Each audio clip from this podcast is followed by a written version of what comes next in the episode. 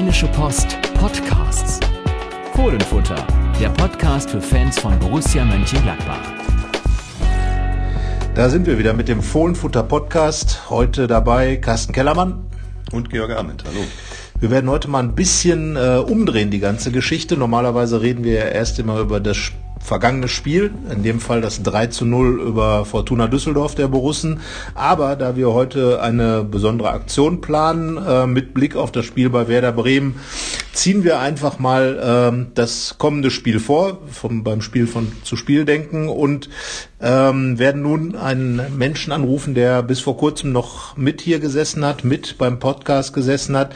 Yannick Sorgatz inzwischen für äh, die App Mein Werder tätig und ähm, ja, wir schauen mal. Er kennt sich jetzt bestens bei Werder Bremen aus, Georg, und ich glaube, ähm, es ist schon hilfreich, den jungen Mann mal zu fragen, was bei Werder gebacken ist, oder? Auf jeden Fall. Seine Expertise war ja bei Borussia schon gut und jetzt dürfte sie bei Bremen ähnlich gut sein. Von daher haben wir da hoffentlich gleich einen kompetenten Gesprächspartner, der zu beiden Vereinen viel sagen kann.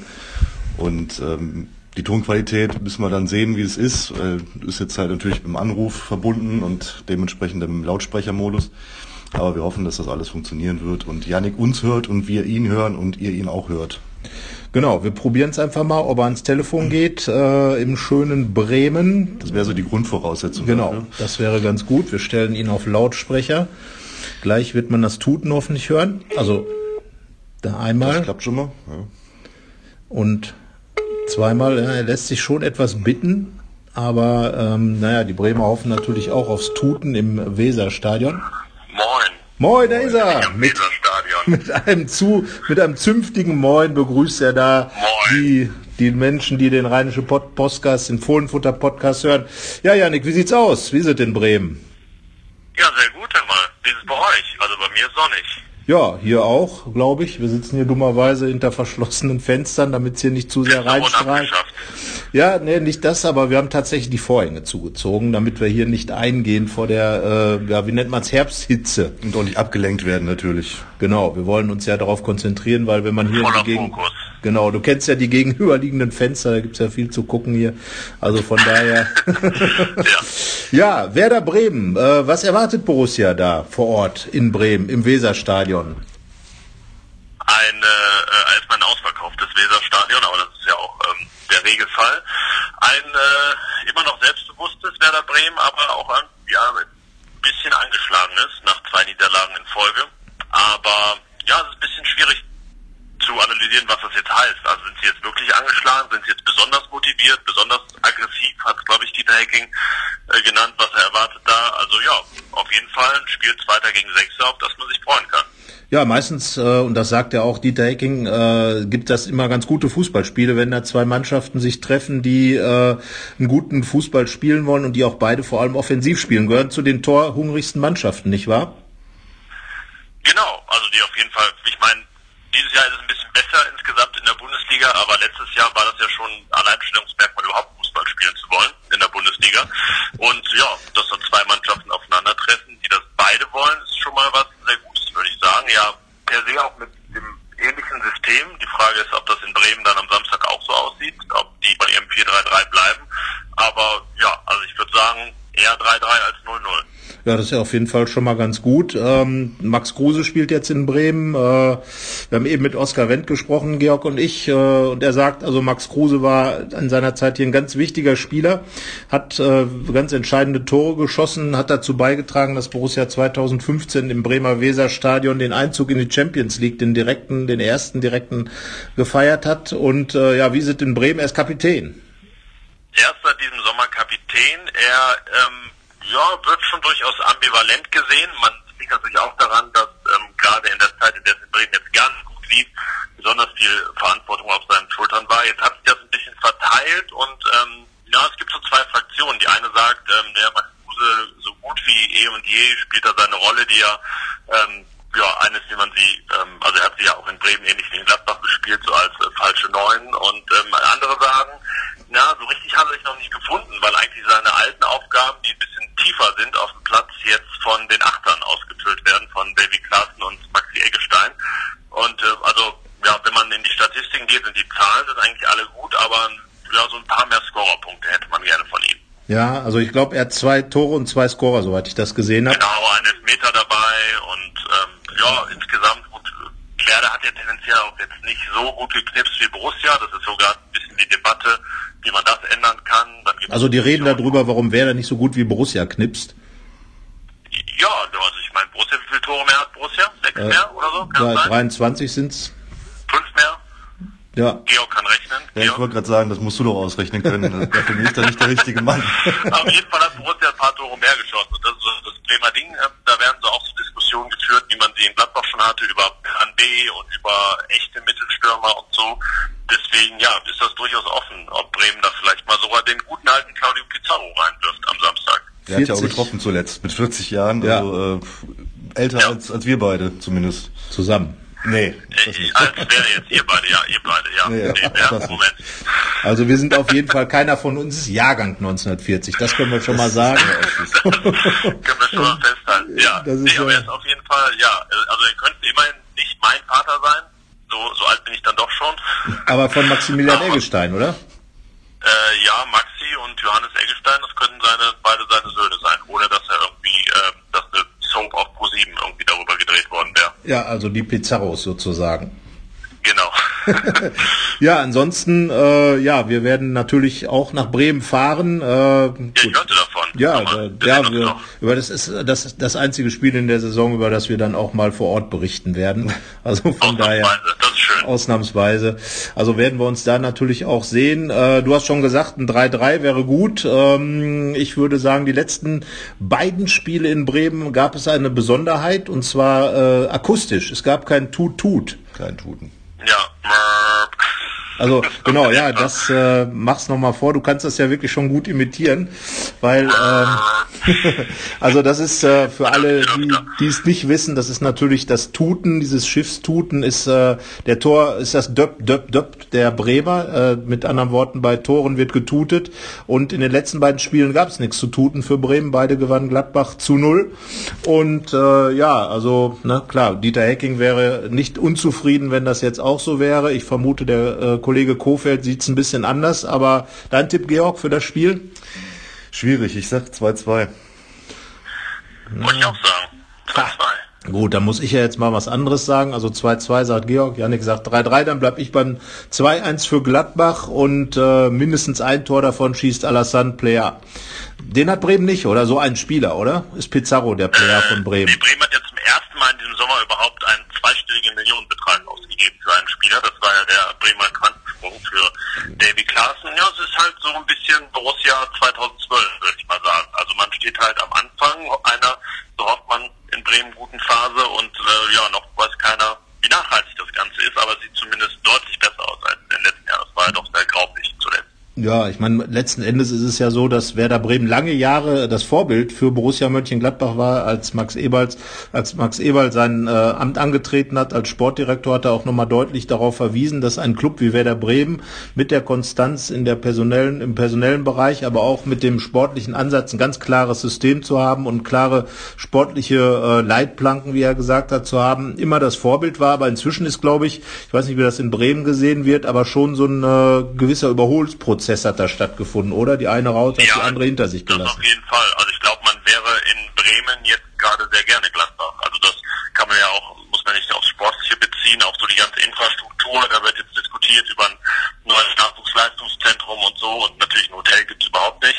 Also Hotels gibt es in Bremen schon, das ja. ja das Aber äh, nicht direkt am Stadion. Also da, ja, Bremen, hat Bremen auf jeden Fall ein paar Jahre verloren und Borussia hat die erfolgreichen, auch finanziell erfolgreichen ganz gut genutzt.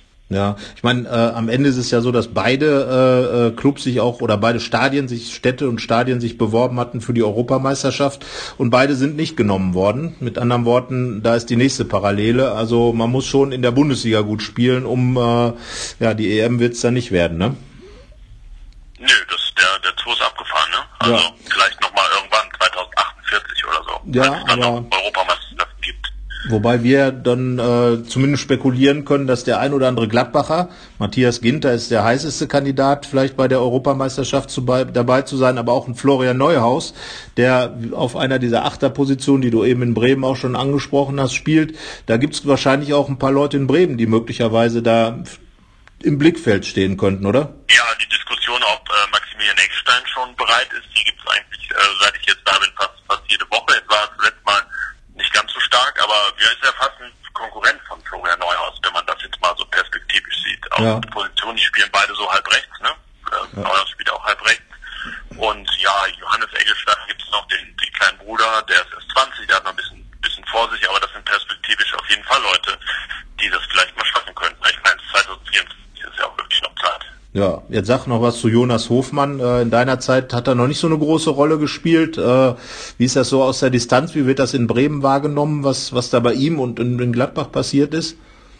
Ich glaube, das hat Jonas Vogt noch nicht geschafft, dass er das Stadtgespräch in Bremen ist. Das könnte ja der nächste Schritt sein. Ja. Aber ähm, ja, also insgesamt äh, wird man immer über Gladbach gesprochen, wird auch heute in der Pressekonferenz, ja, das ist halt ein Spitzenteam und ein Top-Team, ne? Also äh, ja, man könnte fast sagen, Gladbach wird ja in der Regel außerhalb von Gladbach immer besser gesehen als in Gladbach. Ja, das haben wir schon öfter festgestellt.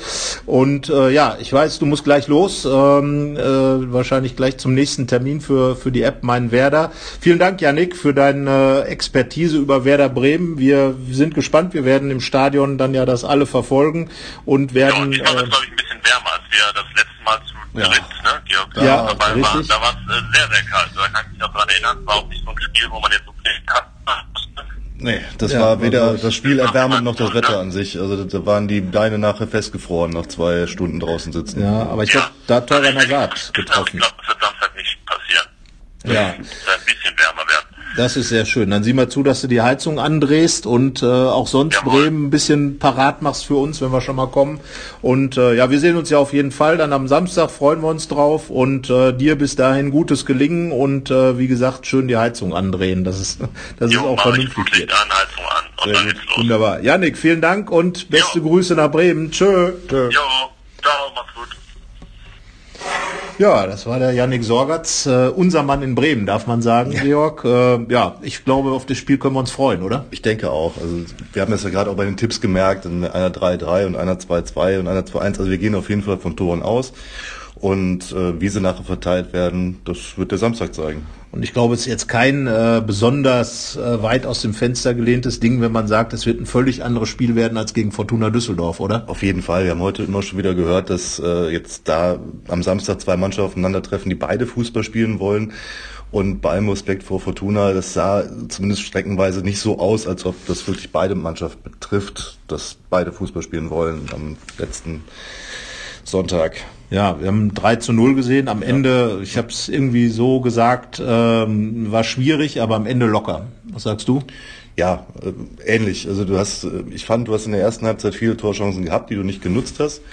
Ähm, dann in der zweiten Halbzeit gehst du früh in Führung durch einen Elfmeter, den man nicht unbedingt geben muss. Das muss man auch vielleicht nochmal sagen. Das ist natürlich eine unglückliche Situation für Kahn Ayan, dass er da angeschossen wird. Aber es ist nun mal Hand im Strafraum und damit Elfmeter und dann äh, ja, läuft das Spiel so, wie es wie es dann läuft. Also dann, dann führst du als Favorit und jemand, der vorher viel Druck gemacht hat, aber wenig Ertrag hatte, 1 zu 0 und äh, spielst das dann gut weiter. Ich habe, glaube ich, nur zwei Torschüsse von, von Fortuna dann in der zweiten Halbzeit gesehen. Damit kannst du dann eigentlich auch in Gladbach nichts holen. Ja, also ich glaube auch am Ende muss man wohl sagen, dass auch wenn es diesen Elfmeter nicht gegeben hätte, dass es sicherlich trotzdem noch ein Tor für Gladbach gegeben hätte. Also Chancen waren ja schon vor der Pause wirklich richtig gute da durch Alassane Player und äh, auch Florian Neuhaus, der der ein bisschen traurig war, dass er nicht getroffen hat, nicht weil er gegen Fortuna nicht getroffen hat, sondern weil er immer noch nicht getroffen hat. Er ist aber der beste Vorbereiter der Bundesliga mit sechs Toren, äh, mit sechs Torvorlagen und äh, das finde ich ist eine beachtliche Quote für jemanden, der tatsächlich seine erste Saison spielt, hat ja sich in Düsseldorf seine Sporen verdient, hat das Kämpfen gelernt, wie er uns im Interview gesagt hat. Und äh, ja, also der ist eine der großen Überraschungen, hat auch jetzt Oskar Wendt im Interview nochmal gesagt, dass äh, für ihn also der Florian Neuhaus wirklich jemand ist, wo er äh, großen Respekt vor hat, wie der in die Bundesliga reingekommen ist. Und äh, auch mit Jonas Hofmann, den hat er auch angesprochen, also zwei Leute, die natürlich auch ganz wesentlich äh, gegen Düsseldorf eine Rolle gespielt haben, weil das 2 zu 0 war die Co-Produktion der beiden. Ne? Genau. Also der Fehlpass von Eihan dann äh, wieder, der vorausgeht und dann ist es, glaube ich, äh, Hazard, der den Ball aufnimmt und dann auf, auf Neuhaus passt, der dann mit dem Übersteiger äh, nach, nach links spielt dann danach und da ist eben Hofmann frei und ja, ist diese Saison auf einmal so abgezockt vom Tor, dass er die Dinge reinschießt. Und Ja.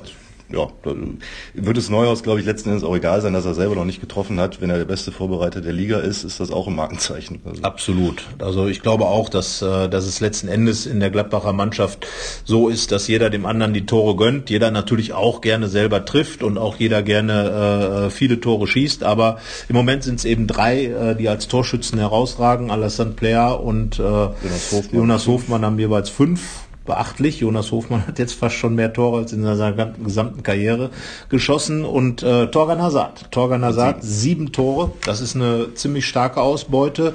Ähm, natürlich auch der, der ein oder andere Elfmeter dabei. Er hat, glaube ich, die meisten Elfmeter in der Bundesliga verwandelt. Aber ähm, ich glaube, der ist auch wieder richtig gut drauf, die Saison. Ne? ja, sieht man. Also läuft wie immer viel, aber diesmal ist auch viel Ertrag dabei und ist, ist kämpferisch gut, wie wir es gegen Leverkusen ja auch schon mal gesehen haben im Pokalspiel. Klar, geht 0-5 aus, aber es gab halt so eine, eine Szene, wo der dann äh, nach einer Ecke, einer eigenen Ecke einen Konter von Bellarabi unterbindet an der Mittellinie mit einer Grätsche, die äh, auch jedem Innenverteidiger gut zu Gesicht gestanden hätte. Also macht einen rundum guten Eindruck. Ja, glaube ich auch. Und äh, insgesamt ist er, äh, glaube ich, wie die gesamte Gladbacher Mannschaft wesentlich stabiler, kommt er mir vor. Also so als, als körperlich, aber auch mental. Und das war, glaube ich, doch das Entscheidende nach diesen beiden Niederlagen. 1 zu 8 Tore, 0 zu 5 gegen Leverkusen. Doch, wie Jan Sommer, der Torwart, im Nachhinein zugegeben hat, etwas sehr deprimierend für die Mannschaft. Aber dann eben dieses Spiel gegen Düsseldorf 3 zu 0 zu gewinnen, gegen einen Aufsteiger, natürlich Gladbach favorisiert, aber man muss es erstmal gewinnen, oder? Genau, also und das haben sie ja dann einfach auch getan. Also das war das, was wir vorher im Podcast auch gesagt haben. Du musst als Gladbach musst du diese Mannschaft zu Hause schlagen. So, und das haben sie getan. Es hat ein bisschen gedauert, bis das erste Tor fiel. Es war dann auch ein bisschen glücklich, wie es zustande kam, ja, aber du hast ein deutliches Chancen Plus gehabt, du warst die bessere Mannschaft und hast deswegen auch verdient gewonnen. So, und äh, natürlich, Fortuna hat viel über den Elfmeter gesprochen, aber sollte sich, glaube ich, auf andere Dinge konzentrieren, die im Abstiegskampf wichtig sind, als, als äh, da irgendwelche Komplotte von Schiedsrichtern zu vermuten. Ähm, ich glaube einfach, äh, dass, dass Gladbach eine andere Hausnummer war, mit der Fortuna gar nicht sich messen kann. Also das ist ja schon allein der Kaderwert, äh, der der so äh, exorbitant unterschiedlich ist. Ähm, ja, und für Gladbach ist es dann letzten Endes ein Pflichtsieg gewesen, der dann erledigt wurde auf eine ja, sagen wir mal, sehr äh, äh, souveräne Art und Weise nach hinten raus, in der, gerade in der zweiten Halbzeit. Das Elfmeter, den äh, Tor fiel ja relativ früh. Das 2-0 dann auch so mitten rein war gut verteilt dann ja. und äh, schon vom Gefühl her würde ich sagen, fällt in der ersten Halbzeit ein Tor wird Fortuna, für Fortuna wahrscheinlich noch ein bisschen bitterer, aber so insgesamt, Dieter Hecking hat gesagt, es äh, ist um ein Tor vielleicht zu hoch ausgefallen. Ich denke, dass das allerdings mit dem 3-0 in Ordnung war und ja, Gladbach hat jetzt irgendwie fast drei Tore im Schnitt zu Hause, ein zwei Punkte Schnitt und ist Tabellenzweiter. Ja. Ja, was sagt uns das vorm FC Bayern? Das ist schön. Also das ist, äh, man könnte mal von so einer Momentaufnahme sprechen, wenn man nicht eben eine Stimme gehört hat, die eben dieses Wort nicht mehr mag. Und vielleicht kannst du da was zu sagen. Du hast ja, glaube ich, intensiver mit demjenigen gesprochen, der ja, Dieter Hecking, nicht mehr so gut findet. Dieter Hecking hat offenbar in dieser Woche äh, Sprachforschung betrieben. Er hat ganz klar gesagt, also alle Gladbacher sprechen, wenn man sie auf die Tabelle anspricht, das sei dann noch äh, zur Erklärung dazu gesagt, von einer Momentaufnahme, die natürlich sehr schön ist. Und Dieter Hecking hat jetzt festgestellt, dass er das Wort Momentaufnahme Aufnahme doof findet, ja. weil er hat gesagt, äh, wenn du da oben stehst, dann stehst du da zurecht. Wenn du Zweiter bist, bist du Zweiter. Was sich im ersten äh, Step irgendwie ein bisschen seltsam anhört, im zweiten aber sehr plausibel ist, weil wenn du in der Tabelle als Borussia Mönchengladbach diese 20 Punkte, das heißt zwei, einen Schnitt von zwei Punkten hast, äh, nach zehn Spieltagen, was ein Drittel der Saison ist, äh, dann ist das sicherlich nicht unbedingt Zufall und auch kein reines Glück, sondern hat irgendwo auch was mit einer Art und Weise, wie gespielt wird, zu tun. Gladbach äh, hat mit die meisten Tore geschossen, haben wir eben schon mit Yannick drüber gesprochen, hat spielt einen attraktiven Fußball und ähm, ja, hat aber auch gegen Leverkusen schon gespielt, gegen die Bayern, also Leverkusen in der, der Bundesliga Liga. wurde ja gewonnen, Schalke gewonnen, Bayern gewonnen, ähm, hat Spiele wie Düsseldorf dann doch souverän äh, zu Hause erledigt und ja, steht damit mit 20 Punkten. Ähm, Genau wie übrigens in der Saison 2014-15, als am Ende Platz 3 herauskam, als es auch nach 10 Spielen 20 Punkte gab, eben äh, da oben dabei und äh, punktgleich mit den Bayern, glaube ich. Ja. Das hat Uli Hoeneß irgendwie verwirrt, das Ganze. ne? Also du hast das irgendwie nochmal nachvollzogen. Ja, er hat mit, im Gespräch mit Eurosport was, glaube ich, äh, oder überhaupt mit Journalisten, war dann eben, äh, dass, dass er gefragt wurde, so ja, äh, Dritter ist ja nicht das, was man sich vorstellt. Und er sagt, wie, wieso, wir sind Zweiter. Und dann, äh, nee, sind wir nicht oder seid ihr nicht. Äh, Gladbach ist Zweiter. Und dann sagte er, ja, aber punktemäßig stehen ja nicht vor uns und äh, das Torverhältnis interessiert mich nicht. Das ist natürlich eine interessante Auslegung der Tabelle. Also soweit ich weiß, zählt das Torverhältnis sehr wohl darin. Und ich habe es eben auch schon mal gesagt, also wenn, wenn im Handball hast du den direkten Vergleich, wenn der zählen würde, dann hätte Borussia in dieser Saison auch schon gewonnen. Also von daher steht Borussia momentan zu Recht vor den Bayern. Und das ist was, was man auch durchaus selbstbewusst dann annehmen kann. Genau, und, und ich glaube, dieses Selbstbewusstsein spürt man dann letzten Endes auch auf dem, auf dem Platz, weil eben viele Dinge recht selbstverständlich erscheinen, wie zum Beispiel, dass Jonas Hofmann Bälle, wenn er am Elfmeterpunkt oder sonst wo im Strafraum steht, ins Tor schießt und ja. nicht an den Pfosten oder drei Zentimeter daneben, also neben das Tor, nicht neben den Pfosten, das kann ja auch im Tor sein. Ähm, ja, aber zurück zu dieser Momentaufnahme. Dieter Hecking hat danach noch äh, weiter philosophiert im kleineren Kreis und äh, hat dann von einer, wie nennt man das, Herbert Grönemeyer Lied, genau. ich kenne es jetzt nicht, neue Platte. die neue Platte, die wohl am Freitag rauskommt oder rausgekommen ist, je nachdem, wann ihr diesen Podcast hört. Ähm, und da gibt's das Wort Sekundenglück drin. Also das ist eine Wortschöpfung wohl von Herbert Grönemeyer und die hat es dieser Hacking, glaube ich, dann auch ein bisschen angetan. Ja, also er sagte, das wäre dann ein Begriff, den er toll finden würde dafür. Aber ähm, andererseits muss man natürlich sagen, dass Gladbach vielleicht eher Sekundenkleber sein will, äh, nämlich da oben sich festsetzen will. Das hat Jonas Hofmann gesagt, Platz zwei halten. Und ähm, ja, ich bin jetzt mal sehr gespannt, sollte Gladbach äh, was auch immer in äh, Bremen erreichen oder nicht erreichen. Was wird Dieter Hecking nach dem Spiel sagen, wenn er dann sagt Momentaufnahme?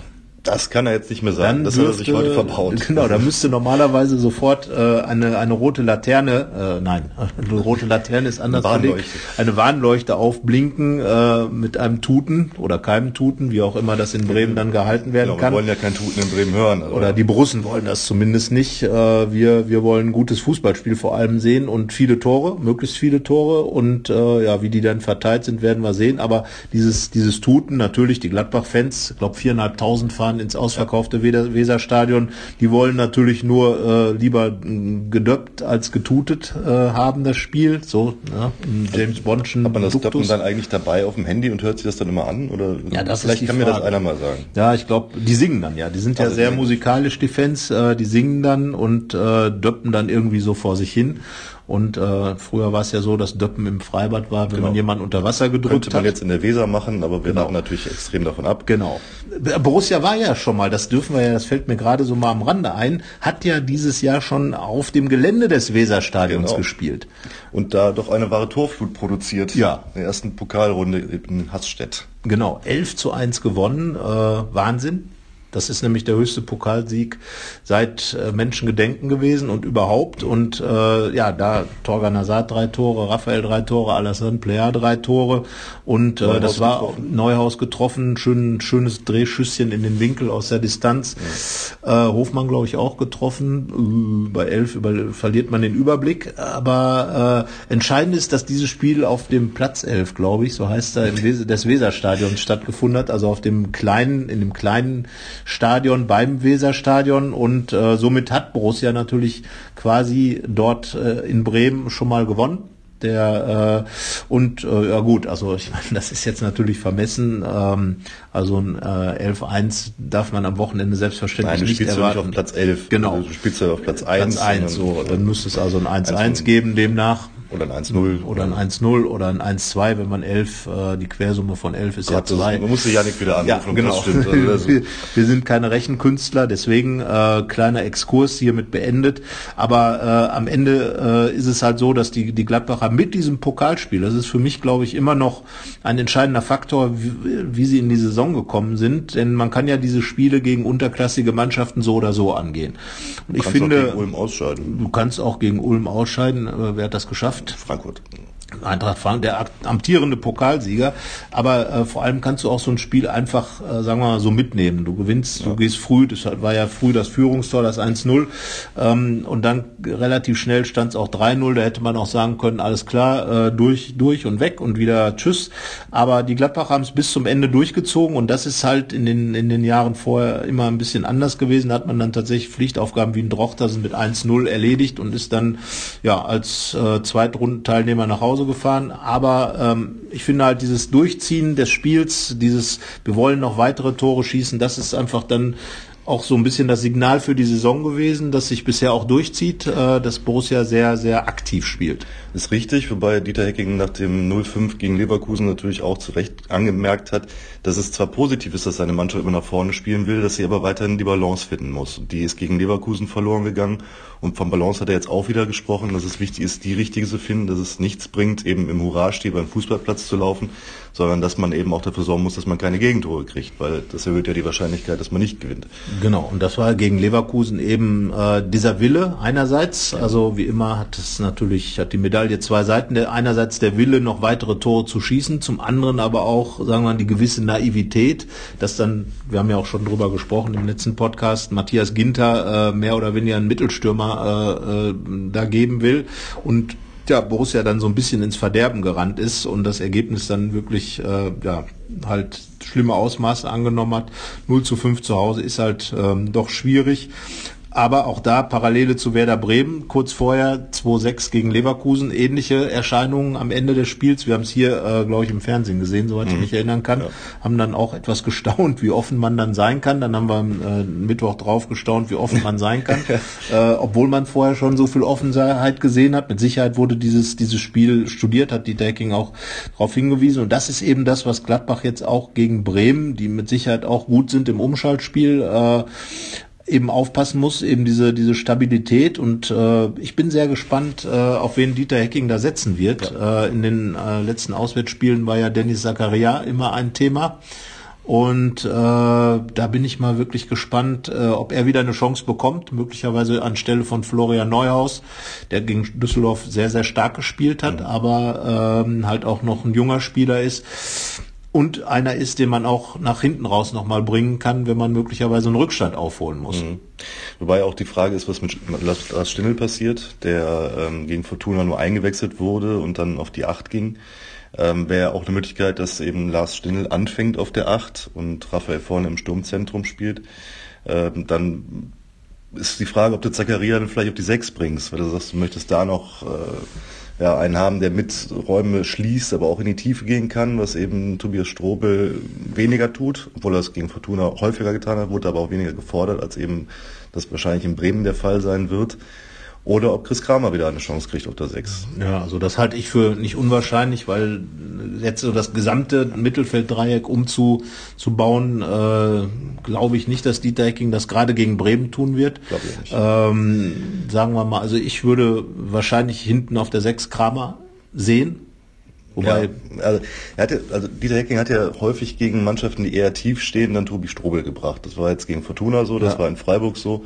Und ähm, da wir davon ausgehen dürfen, dass Bremen nicht hin, drinstehen wird, ähm, wäre es schon wieder logisch oder, oder der, der Wechsel wäre dann schon wieder da, dass man eben sagt, äh, Kramer statt Strobel. Aber ich weiß es nicht. Also letzten Endes wird äh, Dieter Hecking auch noch nicht wissen, sondern erst wenn er das Spiel vorbereitet. Ja, also manchmal. Die Zeit tut, aber. Ich meine, am Ende sind es wahrscheinlich auch oft Nuancen. Du hast ja schon gesagt, welche Vorzüge Strobel hat im Gegensatz zu Kramer. Ja. Aber ich glaube, dass beide äh, wirklich eine gute Saison ja. spielen und beide sehr zuverlässig sind. Und das ist ein, das ist dann, glaube ich, das, was man wirklich als Luxusproblem des Trainers bezeichnen kann.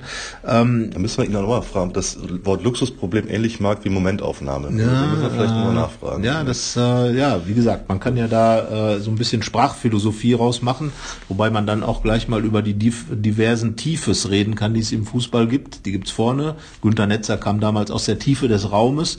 Jetzt gehen äh, Jonas Hofmann, äh, Alassane Plea, Torgan Nazad oder auch ähm, ne, ähm, äh, Florian Neuhaus gehen auch immer in die Tiefe. Ähm, während Lars Stindl ja zwischen den Linien unterwegs ist. Ja.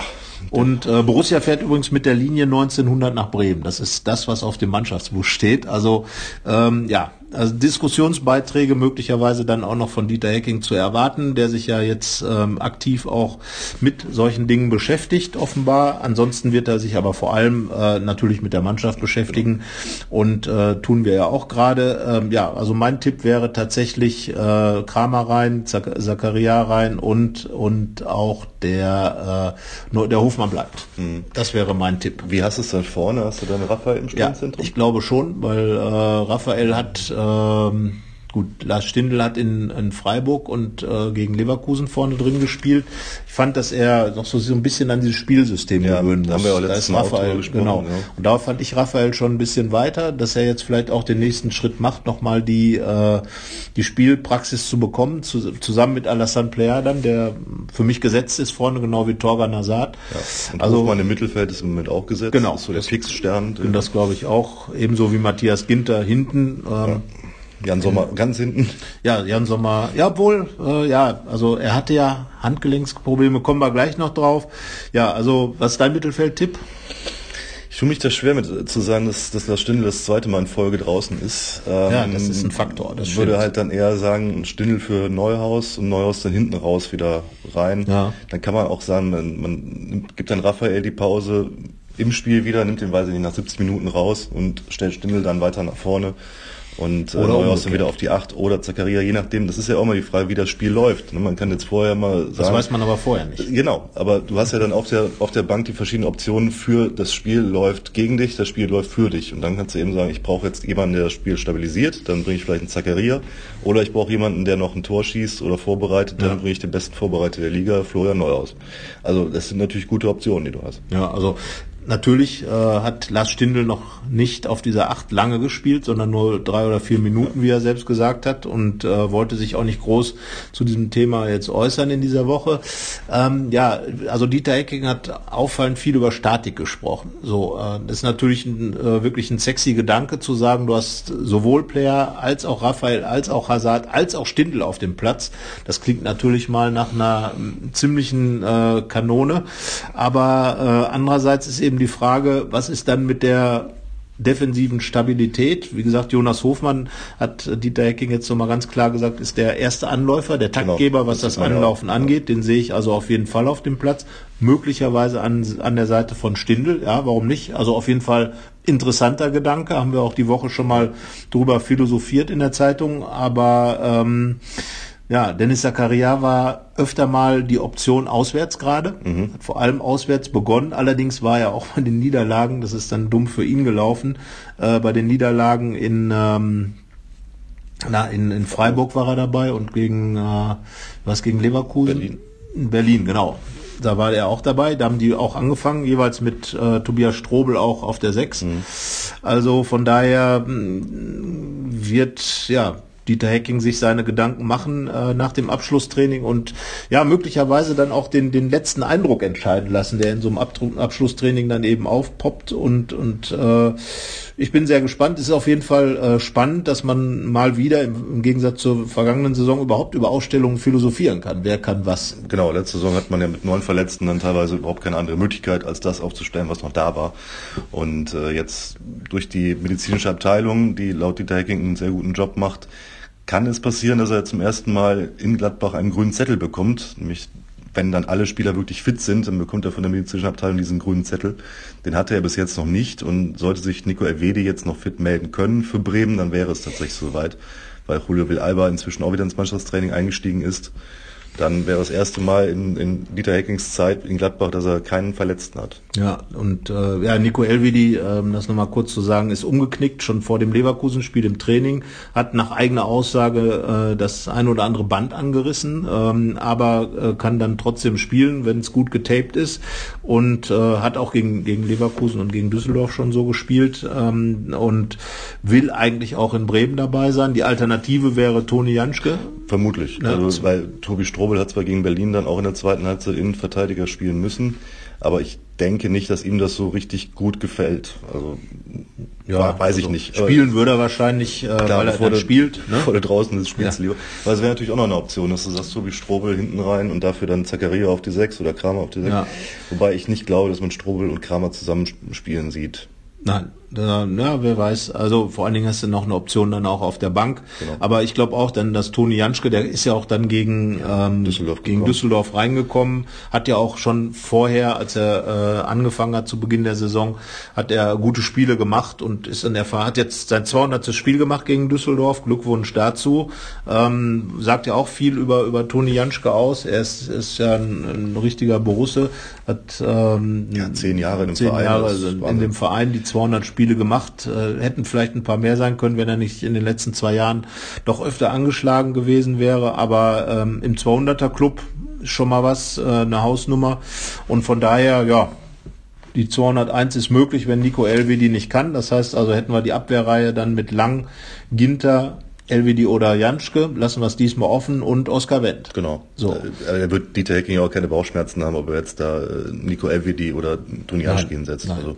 Zumal äh, die Bremer ja auch mit äh, zuletzt zumindest im 4-3-3 gespielt haben. Das heißt also mit einem schnellen Max Kruse als Zentrumspieler, schnell, aber eben kein richtiger Mittelstürmer und äh, Toni Janschke, der, äh, der natürlich gerade dann so gegen Spieler wie Kruse, glaube ich, auch schon ganz, ganz gut verteidigen kann. Wahrscheinlich auch ganz gut kennt. Ja, das davon abgesehen. Kruse war ja äh, zwei Jahre hier in Gladbach, äh, gehört zu der ersten echten Champions League Generation von Borussia Mönchengladbach, haben wir eben schon drüber gesprochen. Ähm, 2015 direkte Qualifikation mit Platz drei äh, mit Kruse als äh, 15-fachen Torschützen und ja, man darf gespannt sein, aber ich denke denke mal, äh, die, diese eine Änderung in der Abwehr, dann, wenn die Elvedi angeschlagen ist und sonst wahrscheinlich mit der Startabwehr wie gegen, gegen Düsseldorf. Ähm, ja, sechs haben wir schon drüber gesprochen. Kramer, meine wahrscheinlichere Option. Ich glaube es auch. Also wenn dann, dann müsste jetzt im Binnenklima irgendwas passiert sein. Ansonsten würde ich einfach sagen, ja, gegen eine offensivere Mannschaft wie Bremen wird er wahrscheinlich wieder auf Kramer setzen. Ja. So, dann äh, das Wort Binnenklima gehen wir natürlich gleich mal an äh, Dieter Hecking weiter. Kann er sich auch jetzt Gedanken drüber machen, äh, inwieweit das möglicherweise. Es war kein Sekundenglück von mir, sondern Sekundenaussetzer. naja, auf jeden Fall ähm, die acht, ja, da, das ist die Position, wo am meisten Überraschungen möglich sind. Dieter ja. Hecking, das muss man ja sagen, ist für Überraschung gut in dieser mhm. Saison. Wir erinnern uns an München, als plötzlich Lars Stindl in der Startelf stand als Mittelstürmer und äh, Fortuna Player auf einmal da war. Genau, der wieder zurückgekehrt ist, innerhalb kürzester Zeit seinen ähm, Oberschenkelzerrung. Ja, Oberschenkelzerrung überwunden hat. Und äh, ja, da bin ich gespannt. Also das, da kann man sicherlich eine Tendenz aufzeigen. Meine wäre dann tatsächlich, dass Danny Zakaria und äh, dass der äh, mit Jonas Hofmann dann zusammen auf der Acht spielt, eben um diese Kampfkraft von Zakaria reinzubringen. Ähm, wobei er natürlich auch, das darf man nicht vergessen, gegen Düsseldorf angeschlagen war mhm. und äh, jetzt aber schon gesagt hat, dass er wieder kann. Man muss abwarten, ähm, wie es wie es sich dann wirklich entwickelt. Ja, und äh, Lars Stindl, es wäre mal wirklich eine interessante Variante. Genau. Mit Stindl und Hofmann dann sehr offensiv ausgerichtet. Mhm.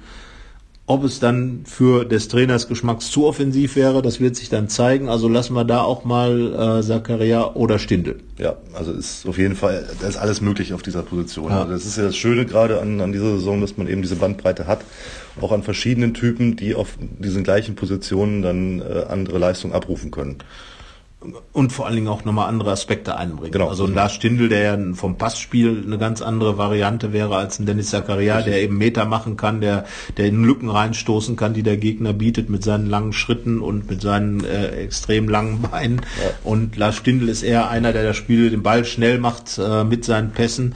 Also äh, und natürlich auch ein sehr sehr gutes Auge hat für Spieler, die die äh, dann in die offensive Tiefe gehen. Und der natürlich ja. von da noch gut abschließen kann. Das genau. Ist wieder was was für ihn spricht dann auf der Position und er dann gegen Zakaria. Aber ich glaube auch, dass dass du eher die die defensive Variante dann wählen wirst gegen den, den Angriff von Bremen aber spannend ist es trotzdem. Du hast ja in der Hinterhand noch immer einen Michael Cuisance und auch einen Laszlo Bennis noch. Die sind ja auch nicht verletzt oder irgendwas. Ja. Sondern, ähm, wenn du gerade über, über Zweikampfhärte redest, ist Benisch natürlich auch jemand, der die bringt. Ähm, ich kann mir nicht vorstellen, dass er jetzt ein Kaderdebüt gibt, aber, aber hat er schon gespielt? Nein. Nein.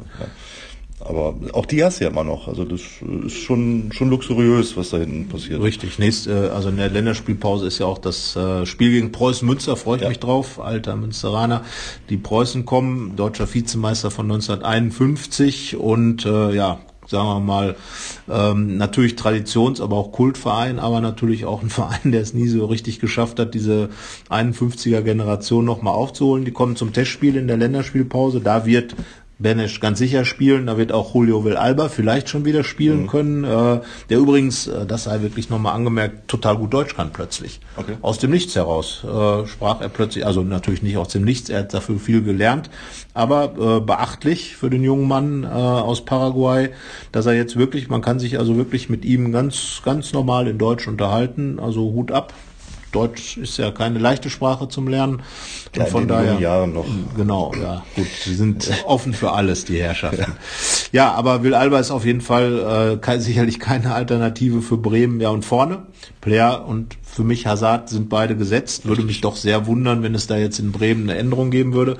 Vorne kann man natürlich drüber nachdenken, Raphael oder Stindl. Ja, wobei es mit Stindl ja, wie du schon gesagt hast, nicht so wirklich geklappt hat auf der Position. Allerdings natürlich auch Raphael aus einer langen Verletzung kommt und äh, wie Stindl, also man könnte auch sagen, man, man gibt beiden das halbe Spiel. Ja. Also, aber auch da wird, wird äh, das Spiel an sich wieder was zeigen und äh, das muss man vielleicht wirklich situationsabhängig machen. Ja. Vielleicht hätte es gegen Düsseldorf auch, äh, wäre Lars Stindl früher reingekommen, wenn das Spiel klarer gewesen wäre, dass man dann schon länger mit der, auf ihm auf der Acht probiert hätte. Kann man nicht sagen. Ja. Auf jeden Fall ist es so, äh, ob jetzt ein Raphael oder ein Stindel, einer, äh, einer von beiden wird dann auf der Bank sitzen, vielleicht auch keiner, wenn die äh, acht Stindel auf der acht Variante. Raphael hat auch gesagt, er kann auf der acht spielen, also von daher alles möglich, wie Trainer Dieter Hecking zu sagen pflegt, aber äh, so oder so wenn dann ein Lars Stindl von der Bank reingeworfen wird oder ein Patrick Herrmann oder ein Michael, Michael Cousins oder das sind ja dann auch schon immer ganz schöne Dinger, die noch, äh, die noch in der Hinterhand sind. Das muss man sagen, weil äh, der Gegner natürlich auch immer äh, von solchen Dingen irgendwo beeindruckt wird und da ist Gladbach, glaube ich, im Moment äh, eine Mannschaft, die von der Bank aus äh, schon den Gegner noch mit beeindrucken kann. Ja, ist eine schöne Breite und das halt wirklich auch zeigt die Entwicklung, die es eben gab, wenn man überlegt, letzte Saison oder Davor war es immer noch so, ah, Raphael fehlt oder Lars Stindl fehlt und beide zusammen sind nicht da, das wäre ganz furchtbar gewesen. Und jetzt überlegt man auf einmal einen von beiden freiwillig auf die Bank zu setzen, weil es das äh, System vielleicht so hergibt oder das Spiel so hergibt und das ist auch eine gute Entwicklung. Ja, und das, glaube ich, ist dann so der nächste Schritt, den Gladbach gemacht hat. Äh, ja, jetzt gilt es allerdings äh, in Bremen, den nächsten Schritt tabellarisch zu tun, ähm, also die nächste, die, die, nächste Momentaufnahme zu erzeugen. Oh, nein, nein, nein das Sekundenglück, und, äh, das Sekundenglück nutzen, um eine Momentaufnahme zu erzeugen, um dann äh, nicht auf die Tabelle zu gucken. Vielleicht solltest du für Grönemeyer Texte schreiben. Ja, ich, ja, ja, ich weiß nicht, ob ihm das gefallen würde, aber äh, ich glaube, der kann das sogar. der kann das selber. Ne? der ist, ähm, also äh, wie gesagt, ich habe das Album von Herbert Grönemeyer noch nicht gehört. Ich fand das beste Album von ihm Bochum. Da bleibe ich auch für immer bei, weil das war großartig. Es ist nicht meine Musik, ich kann dazu nichts sagen. Also, Nein, also jeder kaufen oder lassen, wie er möchte. Ja, du hörst ja lieber Metallica und so weiter, also oh, ein bisschen härter, ein bisschen, härter, harter, harter Typ. Nein, also Bochum war echt ein klasse Album, coole Lieder drauf, vor allem natürlich auch die VfL Bochum Hymne, Bochum, ich komme aus dir. Das ist schon, wenn man das dann im Stadion hört, so ein bisschen, so ein ganz kleines bisschen You'll Never Walk Alone an der Enfield Road in Liverpool. Boah. Ganz kleines Boah. bisschen, also ganz winzig klein. Doch, doch, doch. Also ein bisschen muss man dann es äh, ja auch hochhalten. Bochum ist ja ein Verein, der für Borussia Mönchengladbach schon auch geschichtlich eine Rolle spielt. Man erinnert sich da an die Relegation. Äh, hat man natürlich auch jetzt, als äh, Toni Janschke sein Jubiläum hatte, nochmal mit ihm drüber gesprochen und er hat gesagt, dieses Relegationsspiel gegen den VfL Bochum das 1 zu 0. Das war mein Spiel, das Spiel, äh, an das ich mich von den 200 es war kein Bundesligaspiel in dem Sinne, sondern eine Relegation. Aber er sagt, das ist das, was mir am meisten im, im Kopf geblieben ist, weil das irgendwo der Ursprung für alles war, was, äh, was danach passiert ist, natürlich. Und er hat auch ganz klargestellt, dass, dass es eigentlich immer dran geglaubt wurde, dass dieses Spiel, dieses, was in der äh, Nachspielzeit durch das Tor von Igor de Camargo gewonnen wurde, ähm, dass das nicht verloren geht, dass irgendwann dieses Tor noch fällt. Und äh, ja, alles, was danach kam, ist jetzt gerade das Spiel bei Werder Bremen. 2015 wurde in Bremen, wie gesagt, die Champions League klar gemacht. Jetzt geht es darum, das ist die Ansage, Platz zwei zu verteidigen. Ähm, Du hast gesagt unentschieden, da weiß ich nicht, ob das reicht, weil möglicherweise der FC Bayern dann ja, Dortmund wenn er einen Punkt holt, die Tordifferenz nicht verändern wird, aber wenn er ja. gewinnt. Ja. So. Aber er muss halt auch gegen Dortmund ran. Also ist ein genau. schöner Spieltag. Also rein theoretisch. mindestens äh, zwei sehr attraktive Spiele. Genau. Also Gladbach kann bestenfalls einen Punkt an Dortmund ranrücken. Dortmund hat vier vor. Aber äh, ja, die werden, die Gladbacher werden sich hüten, irgendwie größer darüber zu reden. Sie reden nur über Werder Bremen. Wir haben über Werder Bremen geredet, unter anderem mit Yannick Sorgatz, unserem äh, Ex-Kollegen, der jetzt äh, für mein, die App Mein Werder arbeitet, schreibt und äh, spricht und was auch immer man da so tut in, inzwischen. Gibt ja. so, und äh, ja, wir fahren dann nach Bremen, gucken uns die ganze Chose an, äh, sind gespannt, ob gedöppt oder getutet wird. Und ihr sagt uns eure Ausstellungsideen, ihr sagt uns, äh, welche Tipps ihr habt für das Spiel. Äh, wir werden am ähm, Samstag am Spieltag bei Twitter wieder unsere Idee von der Aufstellung nochmal zur Diskussion stellen. Letzten Mal hatten wir meistens so, ja, ich würde sagen, im Schnitt haben wir einen, einen Fehler drin. Ja. Bin jetzt mal gespannt, weil jetzt haben wir doch einige andere Optionen drin mhm. gehabt, die man äh, haben kann. Und äh, ja, freuen wir uns erstmal auf ein gutes Spiel äh, mit vielen Toren und äh, Döppen, Tuten, was auch immer. Ja, dann sagen wir Tschüss für heute. Tschüss. Und bis bald. Ciao. Mehr bei uns im Netz www.rp-online.de